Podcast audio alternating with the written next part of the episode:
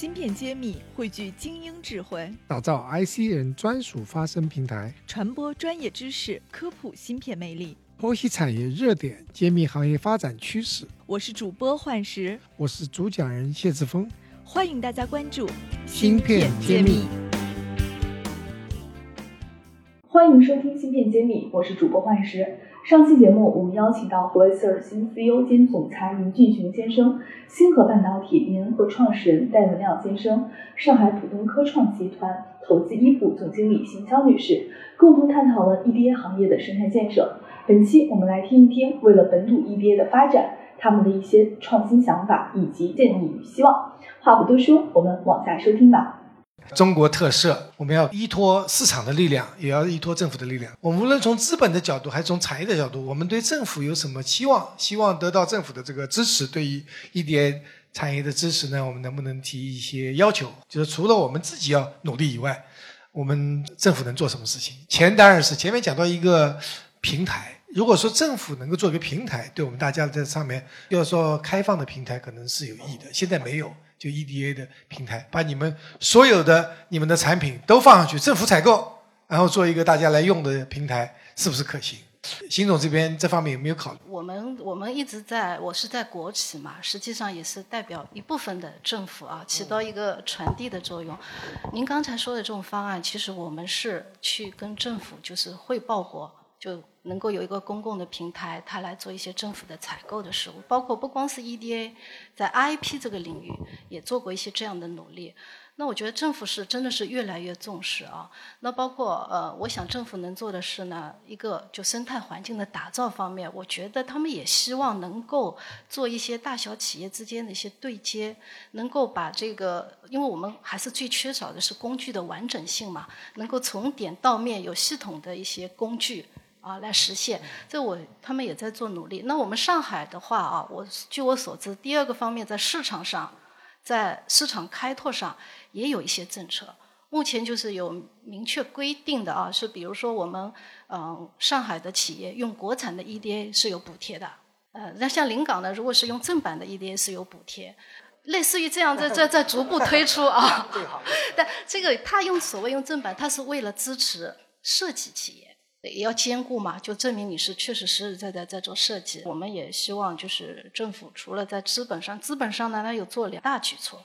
第一，我们也看到像广东啊，或者南京啊，或者上海，现在也在做一些 EDA 的专项资金，啊，专项来投，在这个细分里面再投。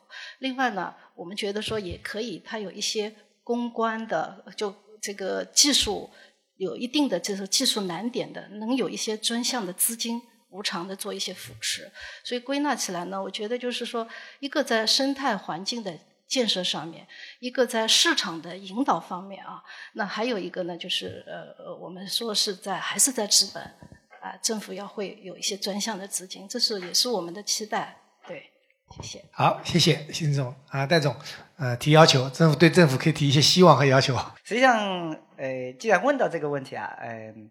做 EDA，呃，说句老实话，刚才集成当诞生机的问题，其实也就感受到一个难点了，这样的啊。那最终呢，还是希望政府啊，有些层面上啊，可以把大家一个引导作用，它实际上是没办法强制去买和卖。那从政策角度上呢，其实我们想啊，围绕企业，我们要做几个方面，一个就是人。刚才提到就说海归，呃，和和那边提到了，能够减百分之五十五的个税。实际上，我们本地人也不是不可以呀。这个就是我实实在在提啊，这样的。那既然是高层次人才，我们做国内的人呢，实际上是人才，我们要一视同仁的去尊重他们，他们在发挥力量。所以我建议啊，就是那种重点研发企业是可以往这个方向是去倾斜的，而不是说。我是海归，或者是我是什么样才可以？我们建议啊，虽然我们公司也有很多海归，对，人才是不分地域的，所以说未来我觉得都有道理啊，就是人才就是人才，不管是海归还是本土的还是外国都一样。对对对，这个是因为我我的员工啊，经常也在问，说戴博说我们上海浦东还有张江对我们人才很重视，重视点在哪儿？该交的税三十啊，百分之三十还是百分之三十这样的，所以这个是人才。第二个呢，就是呃，政府层面上应该还跟就是，其实刚才刘董那边已经提到一个事儿，就是呃，我们希望跟比如说我们复旦、交大，然后还有那个嗯同济啊，还有上海大学呀、等那些高校，呃，合作。对人才培养这一块儿呢，我是希望政府要在这方面要要出面。为啥？老师教工具，哎，其实我也是，我们都是大学毕业过来的吧，教都教老美的那种那些软件嘛，所以。那这种情况下，我们希望啊，就是各个高校层面上也能在这个方向上，一是用我们的工具，那另外一个就是培养人才。这个培养人才啊，这些老师说，哇，我那我那天我也到，比如说我到我们交大也都去过这样的啊。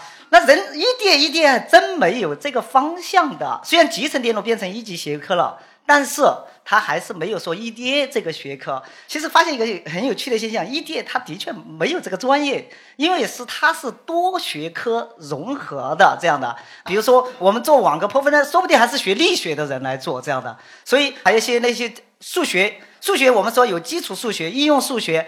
还有工程数学，那到底这些这这些数学人才到底到哪儿？从哪儿培养？那么这些实际上我们企业可以跟他们做一些指导啊。那提到这块，那说我们招博士，每个老师只招一个人，名额没有，还要忙国家的很多那种申请的项目，我没时间来跟你企业来做一些什么横向的项目，没兴趣这样的。对他个人职称啊、发 paper 啊都没帮助，所以从政府层面上，我觉得从这个导向上啊，那个人那个对那些博士啊、硕士那些呃培养啊，也希望以我们企业这个围着我们企业也往这个方向来导向，政府项目或者国家项目，我们希望由我们这 EDA 公司来进行牵头来合作来嘛，这个事情就可以。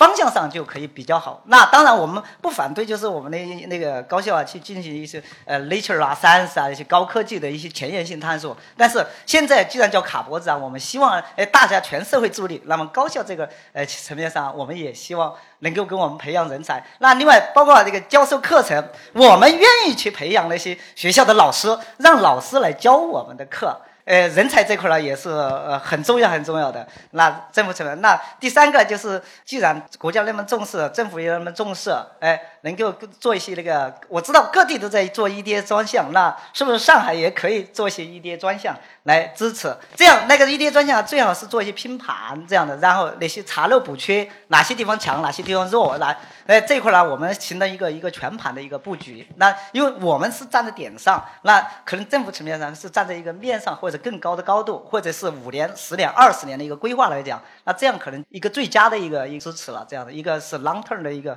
呃长期战略发展的问题。这样的，大致上就提这些。好，谢谢戴总、贺总啊，我们有有事儿做了啊。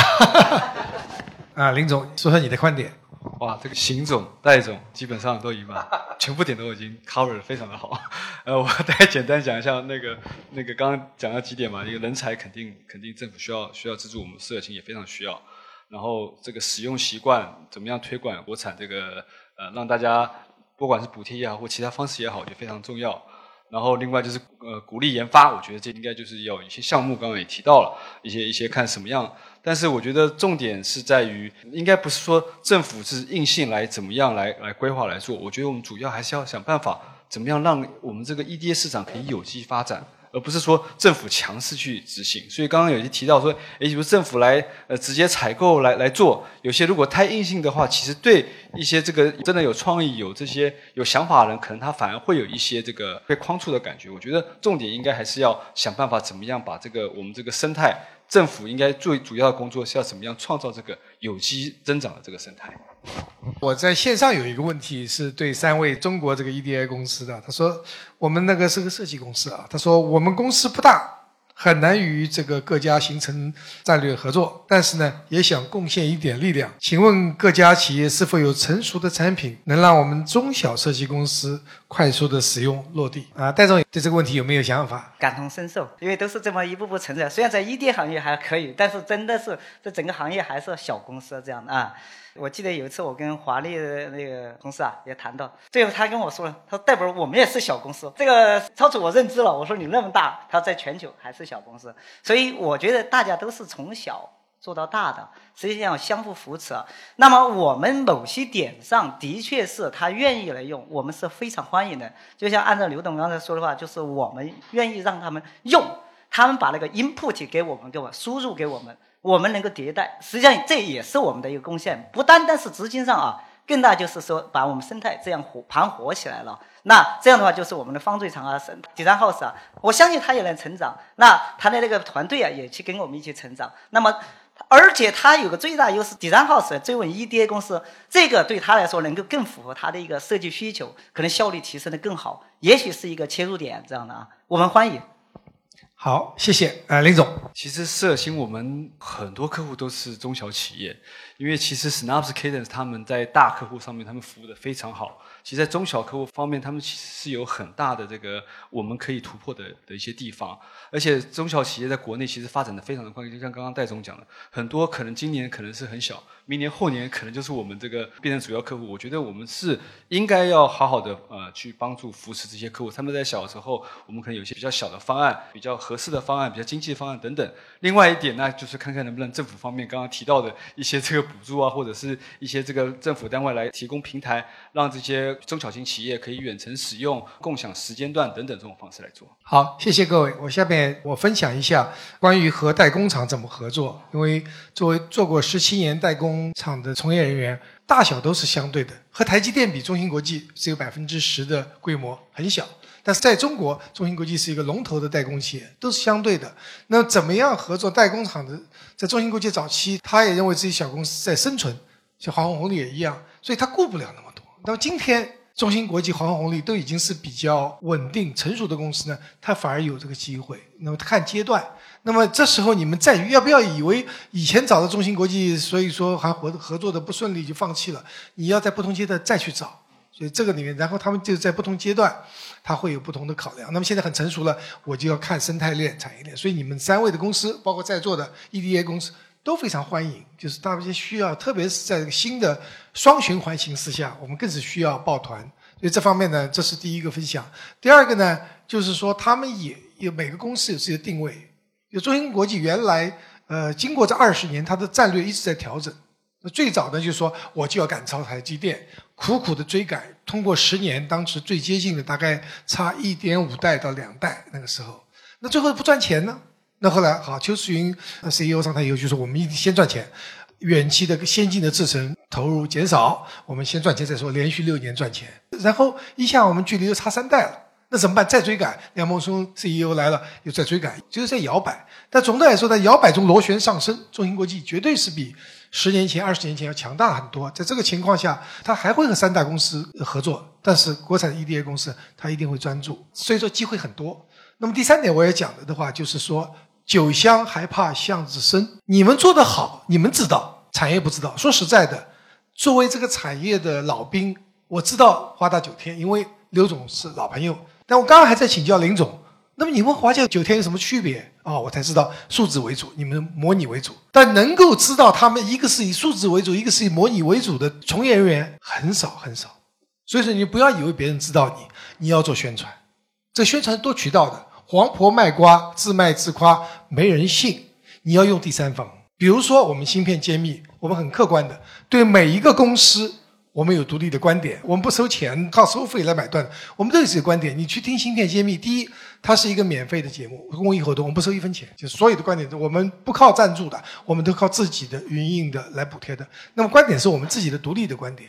那么不管你喜不喜欢听，我们都有一个独立的观点。可能对，也可能不对。那么我们就愿意和这些新兴的公司，特别是 EDA 国产公司来沟通。沟通以后呢，我们会有一个这个就访谈。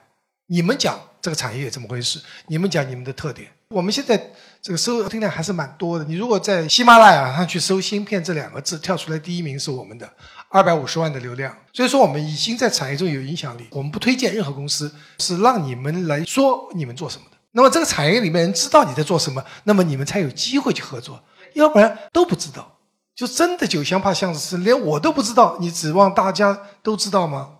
不太可能。我已经在算是比较了解这个产业的人了，对吧？这个我经常是做科普嘛，所以这点呢，希望大家能够考虑，就不要以为你想当然别人知道你们，大多数人真不知道，因为大家每天忙着自己的事儿。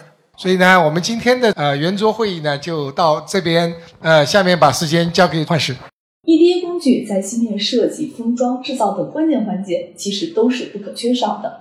革命尚未成功，我们仍需努力，打造国产自主可控的 EDA 生态链，已然成为产业发展的必然刚需。